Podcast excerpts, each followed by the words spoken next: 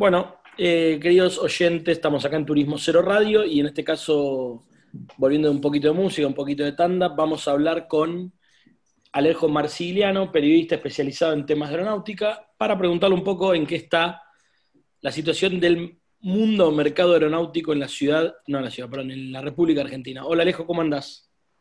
Hola, ¿cómo estás, Leandro? ¿Todo bien? Todo en orden, para, perfecto. Para vos y para, para todos tus oyentes. ¿Cómo estás? Bien, bien, todo en orden.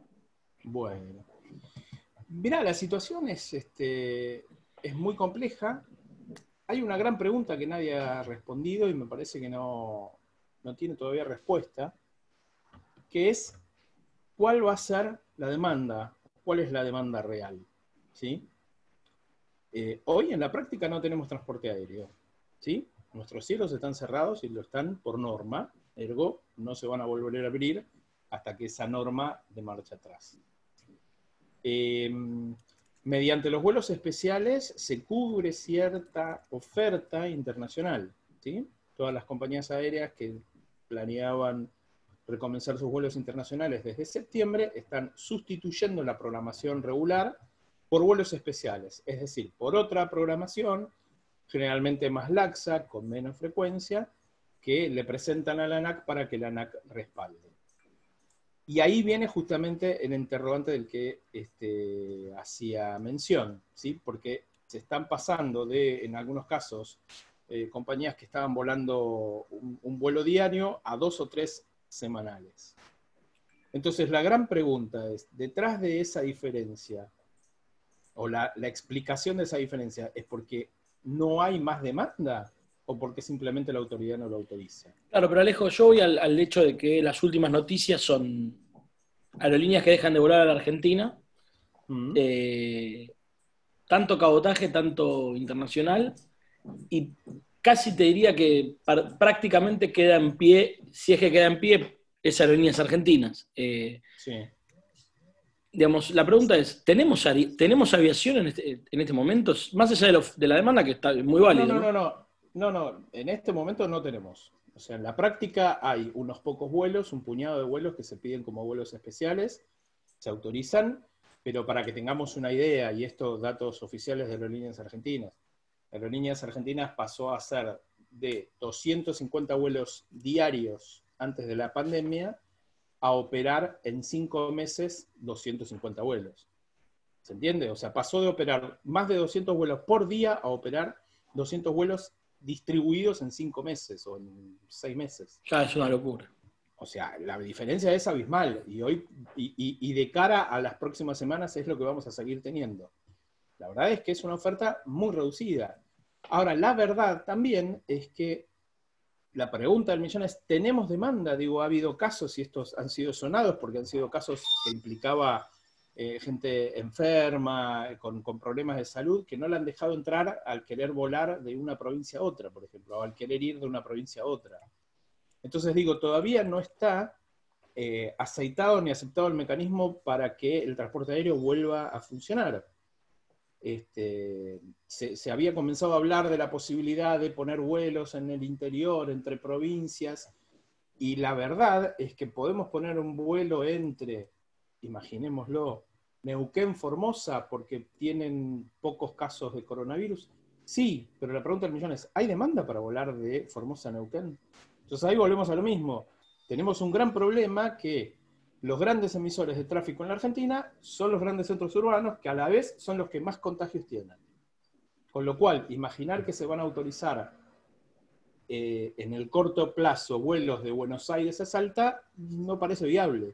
O de Buenos Aires a Jujuy, con una Buenos Aires con 4.000 casos diarios y una Jujuy este, volviendo casi a fase 1, la verdad es que no, no es probable. No es, no, no, no es probable, no, no parece racional pensarlo. ¿Y respecto a lo internacional? Respecto al internacional, eh, vos tenés una situación muy dispara. Vos tenés una situación muy dispara. ¿A qué me refiero con muy dispara? Qatar Airways, que acaba de anunciar que deja de volar a la Argentina, está restituyendo su red y está incorporando casi 40 destinos.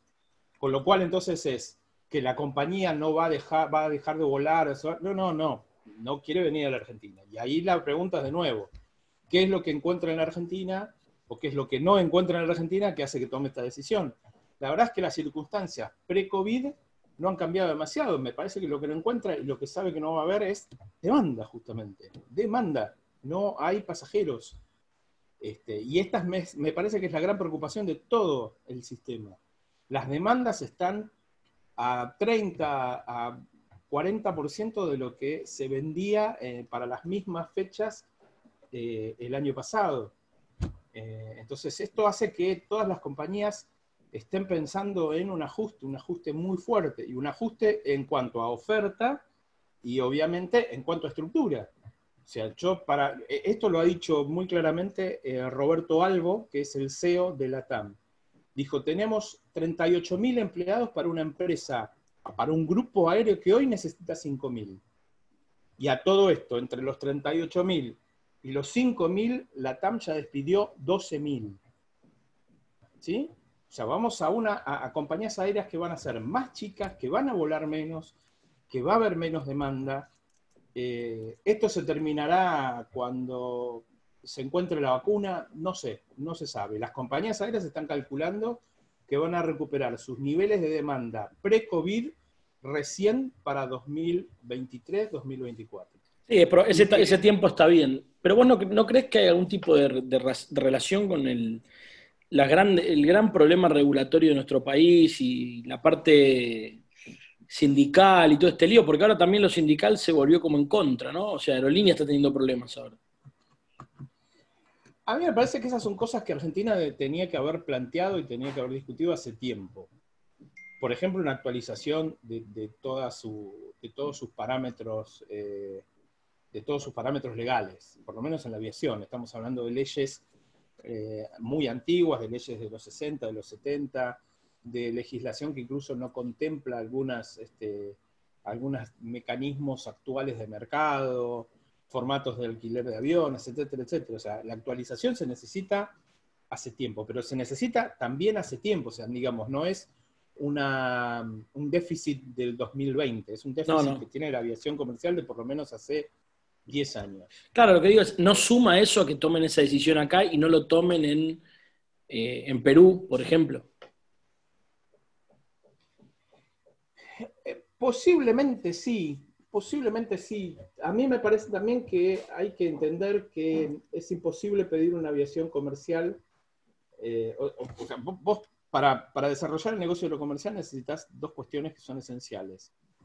Un marco regulatorio e infraestructura que te, que te soporte el desarrollo de la actividad, pero necesitas demanda. Y a mí me parece que en ese sentido, pensar en que va a haber un mercado aéreo floreciente en, una economía general que no lo está, y esto es imposible. pero cuando digo no lo está, no digo no lo está ahora, digo no lo está ahora, no lo está producto de, la pandemia, no lo está en Argentina, pero no lo está hace tres años. Digo, el país ha, tenido, ha venido este, hacia abajo con problemas de devaluación. Eh, vos sabés que el negocio de lo comercial está fuertemente vinculado al dólar gran parte de su masa, este, de su este, matriz de costos eh, está dolarizada y se paga en dólares, con lo cual cuando se produce una devaluación siempre hay un problema este, para las compañías aéreas. Entonces, en ese sentido, pensar que en una economía que no está floreciente va a florecer el mercado aerocomercial y el transporte aéreo, no, realmente no, no suena coherente. No suena coherente. ¿Por qué Qatar elige volar a la Argentina, no volar a la Argentina y sí volar a otros países? Y me parece que tiene que ver con esto mismo. Ahora, ¿por qué no, elige no volar a la Argentina puntualmente? A mí me parece que no es un mercado que se haya desarrollado mucho para ellos. No hay una enorme vinculación con los países árabes en términos de negocios, son más bien aislados y de hecho la propia gente de Qatar admite que su principal cliente en la Argentina era la comunidad china, porque en realidad usaba este, el hub de la compañía en Medio Oriente como trampolín para llegar a Oriente. Eh, entonces, en ese contexto, la competencia es mucha, porque si vos pensás en eh, pasajeros que desde la Argentina quieren llegar a Oriente, la verdad es que lo pueden hacer a través de, Aeroméxico, vía México, de todas las estadounidenses a través de Estados Unidos, de las europeas, este, a través de sus hubs en Europa. O sea, no hay vinculación directa, con lo cual, a partir de que no hay vinculación directa, las opciones son múltiples. Entonces, porque también hay algo significativo. Fíjate que las tres compañías que se fueron en este lapso son las tres de Lejano Oriente, digamos, o que tiene esa vinculación con Lejano Oriente. Se fue la competencia directa de Qatar, Emirates, y la otra que se fue era la única vinculación que había justamente con el Lejano Oriente, que era el New Zealand. Este, todavía no hay ninguna noticia al respecto, ni, ni, rumores respecto de compañías europeas. Este, no, pero ¿y Level, Level y todas esas? Level confirmó que volvía en septiembre, ahora ah. evidentemente ha modificado su fecha porque no... Ahora sí, si vos, si, digamos, ¿cuál sería el segundo paso que puede, o sea, el empeoramiento de la crisis? ¿A qué nos puede llevar?